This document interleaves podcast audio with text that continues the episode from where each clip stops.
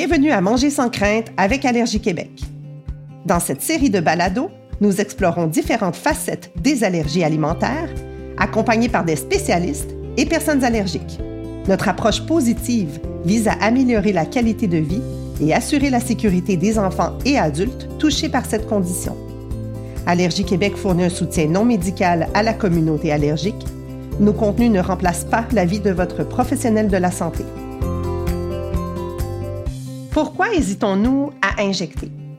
Les études le démontrent, l'auto-injecteur d'épinéphrine est sous-utilisé dans les soins préhospitaliers, alors qu'il est plus efficace pour contrer les réactions allergiques sévères et les décès lorsqu'il est utilisé sans tarder. Je suis Dominique Seigneur, porte-parole d'Allergie Québec et maman d'une jeune fille polyallergique. Je m'entretiens aujourd'hui avec Vincent Bélanger, qui est copropriétaire de Format Secours Plus, maître instructeur certifié par cœur et AVC et aussi technicien ambulancier paramédic en soins primaires depuis 11 ans. Nous nous pencherons sur certaines des craintes et des questionnements associés à l'utilisation de l'auto-injecteur et rappellerons quand il est nécessaire de l'utiliser. Bonjour Vincent, merci d'être avec nous. Bonjour Dominique, ça fait plaisir. Tout d'abord Vincent, lors d'une réaction allergique, quelles sont les craintes les plus courantes que vous rencontrez et qui empêchent les gens d'utiliser l'auto-injecteur d'épinéphrine au bon moment? Il y a plusieurs raisons qui peuvent faire en sorte que les gens aient peur d'utiliser l'auto-injecteur. Euh, ça peut être euh, lorsqu'on veut se l'injecter soi-même, sur nous-mêmes. On peut avoir peur de la douleur. On peut aussi avoir peur euh, si la réaction continue, euh, tout ce qui va se passer. Sinon, si on a injecté quelqu'un d'autre euh, pour donner l'épinéphrine à quelqu'un qui en aurait besoin, on pourrait avoir peur des poursuites, on pourrait avoir peur de le donner au mauvais moment et nuire à la personne. Il y a différentes raisons qui font en sorte effectivement que les gens osent pas le faire euh, malgré le fait que c'est le bon moment de l'injecter. Pour certains, je pense aussi que la difficulté à reconnaître les symptômes nécessitant une injection constitue un facteur qui peut retarder l'utilisation de l'auto-injecteur d'épinéphrine. Euh, faisons le point là-dessus. Les allergologues recommandent d'utiliser l'auto-injecteur dès l'apparition d'un symptôme grave, mais également en présence de deux symptômes légers dans deux systèmes du corps. Vincent, pouvez-vous nous aider à décortiquer ça?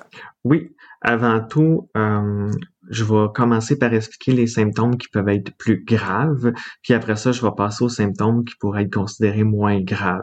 Euh, par exemple, euh, lorsque ça touche le triangle de vie, euh, par exemple on parle d'une grosse détresse respiratoire, la personne qui, qui a beaucoup de misère à respirer devient bleue, commence à avoir des cils au niveau de la respiration, là c'est quelque chose qui est grave, qui est dangereux pour la vie, donc on va administrer l'épinéphrine. Autant que la personne qui devient blanche, froide et moite euh, parce qu'elle tombe en état de choc qu'on appelle. Euh, c'est les vaisseaux sanguins qui deviennent très larges puis qui permettent moins la dépression. Euh, ça aussi, ça peut devenir extrêmement dangereux pour la vie de la personne. c'est, plus dangereux quand ça touche la respiration et le cœur. Puis on parle de, de signes et symptômes moins graves quand ça touche la peau par exemple avoir un petit urticaire, de la rougeur sur la peau, ou sinon si on parle de digestion, d'avoir douleurs au ventre ou euh, des nausées ou euh, des, trucs qui touchent plus la digestion. Ça pourrait être considéré comme moins grave. Parfait. Donc, c'est clair, euh, il ne faut pas attendre un symptôme grave pour injecter. Non, effectivement, si on combine deux signes et symptômes dans deux systèmes différents, même s'ils sont peu graves.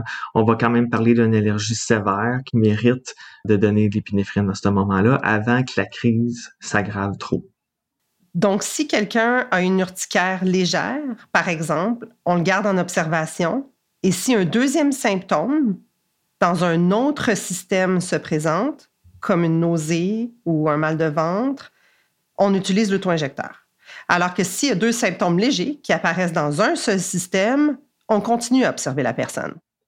Oui, effectivement, à ce moment-là, on continuerait de vérifier euh, qu'il n'y a rien d'autre qui apparaît ou qui s'aggrave euh, pour être sûr de donner l'épinéphrine le plus rapidement possible aux besoins. Pour nos auditeurs, la liste des symptômes légers et graves se trouve sur le site allergiequebec.ca. Parfois, certaines personnes ont en leur possession un deuxième auto-injecteur. Vincent, pouvez-vous nous dire dans quelles circonstances on doit l'utiliser? Oui, certainement. Malheureusement, un seul auto-injecteur n'est pas toujours suffisant. Euh, la crise d'allergie pourrait s'empirer ou euh, pourrait continuer plus longtemps. Euh, pour avoir le temps d'attendre l'ambulance, il va falloir, dans certains cas, redonner l'épinéphrine aux 5 ou 10 minutes, dépendamment des critères. Mais est-ce qu'on a un nombre maximal d'injections qu'on peut administrer? Non, on pourrait redonner l'épinéphrine aux 5 à 10 minutes euh, sans problème en attendant l'ambulance. C'est aussi le protocole qu'on a sur l'ambulance pour se rendre jusqu'à l'hôpital. Donc, c'est vraiment pas problématique de redonner de l'épinéphrine à la personne euh, aux 5 minutes. J'ajouterais même que dans les protocoles qui s'en viennent, euh, ça pourrait devenir aux 3 minutes. Et on alterne de cuisse en cuisse à chaque injection. Effectivement, la première pourrait être par exemple dans la cuisse gauche, par la suite on va injecter dans la cuisse droite, puis on va euh, rechanger de, site d'injection à, chaque fois. Rapidement, sur le plan pratique, quand une personne tente de contourner l'utilisation de l'auto-injecteur, il y a certains autres facteurs qui entrent en ligne de compte. Par exemple, est-ce qu'on peut utiliser un auto-injecteur qui appartient à une personne pour en injecter une autre?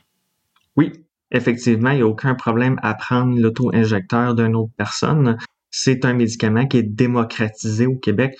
Euh, ça veut dire que n'importe qui peut prendre l'épinéphrine d'une autre personne et injecter quelqu'un qui en a besoin. Il euh, n'y a aucun problème de ce côté-là. Est-ce qu'on peut donner un dosage adulte à un enfant si on n'a pas d'auto-injecteur junior sous la main? Oui, le dosage adulte est de 0.30 mg présentement, et le dosage enfant est 0.15. Donc, on se retrouverait à donner euh, le double de la dose à un enfant.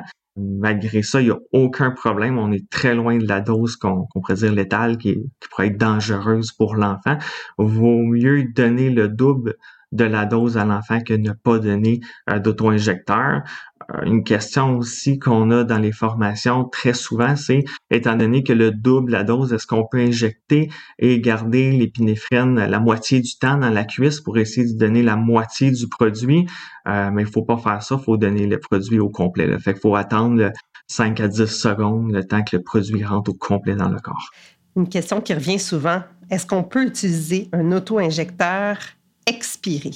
Oui, tout à fait. Il n'y a aucun problème à donner un auto-injecteur expiré à quelqu'un. euh, même que Santé Canada a fait une parution il y a quelques années euh, qui expliquait qu'un auto-injecteur passé date était bonne jusqu'à 90 et puis qui n'était pas dangereuse du tout. La seule chose à valider avant de donner l'auto-injecteur à quelqu'un euh, ou se l'administrer soi-même, c'est expiré ou non, c'est de valider avec la petite fenêtre la coloration du produit. Euh, si la couleur du produit est euh, claire ou légèrement ambrée, il n'y a aucun trouble à donner à l'administration d'épinéphrine. Par contre, si le produit ressemble un peu à la couleur du coke, qui est brun ou qu'il y a des particules qui se promènent dans le produit, à ce moment-là, il ne faut pas donner l'épinéphrine. Ça pourrait être dangereux pour la personne, pour le foie. Parfait. Cette petite fenêtre euh, se retrouve euh, bien visible. Vous pouvez aller vérifier votre auto-injecteur. Euh, on le voit bien sur le côté, la petite fenêtre à laquelle Vincent fait référence. Dernière sous-question. Est-ce qu'il est préférable de commencer en donnant un antihistaminique ou une médication contre l'asthme avant d'injecter quand on est en présence d'une personne qui fait une réaction allergique grave?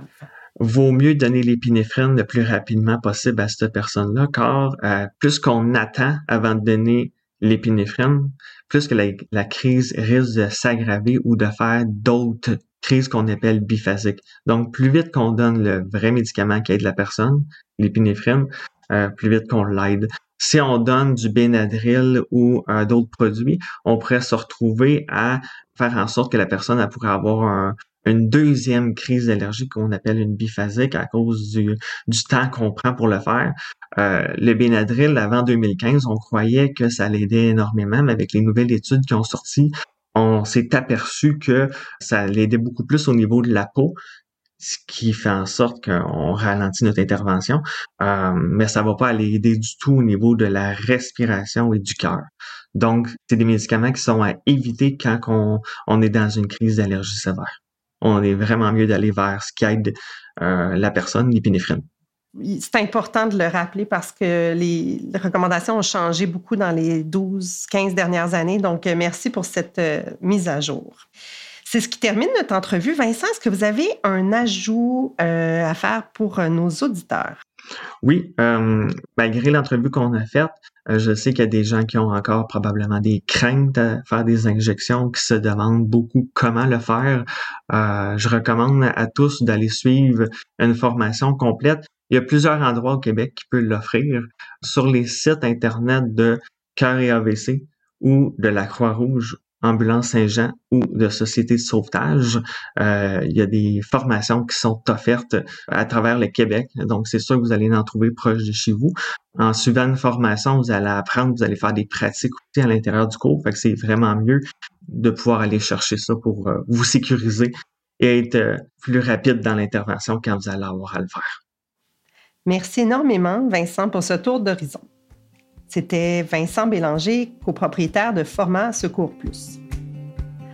En terminant, une des meilleures manières de réduire le stress associé à l'utilisation de l'auto-injecteur est de s'exercer avec un appareil de pratique, un démonstrateur.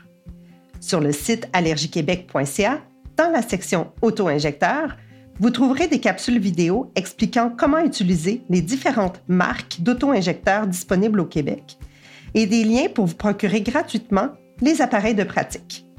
Merci à tous d'avoir été avec nous.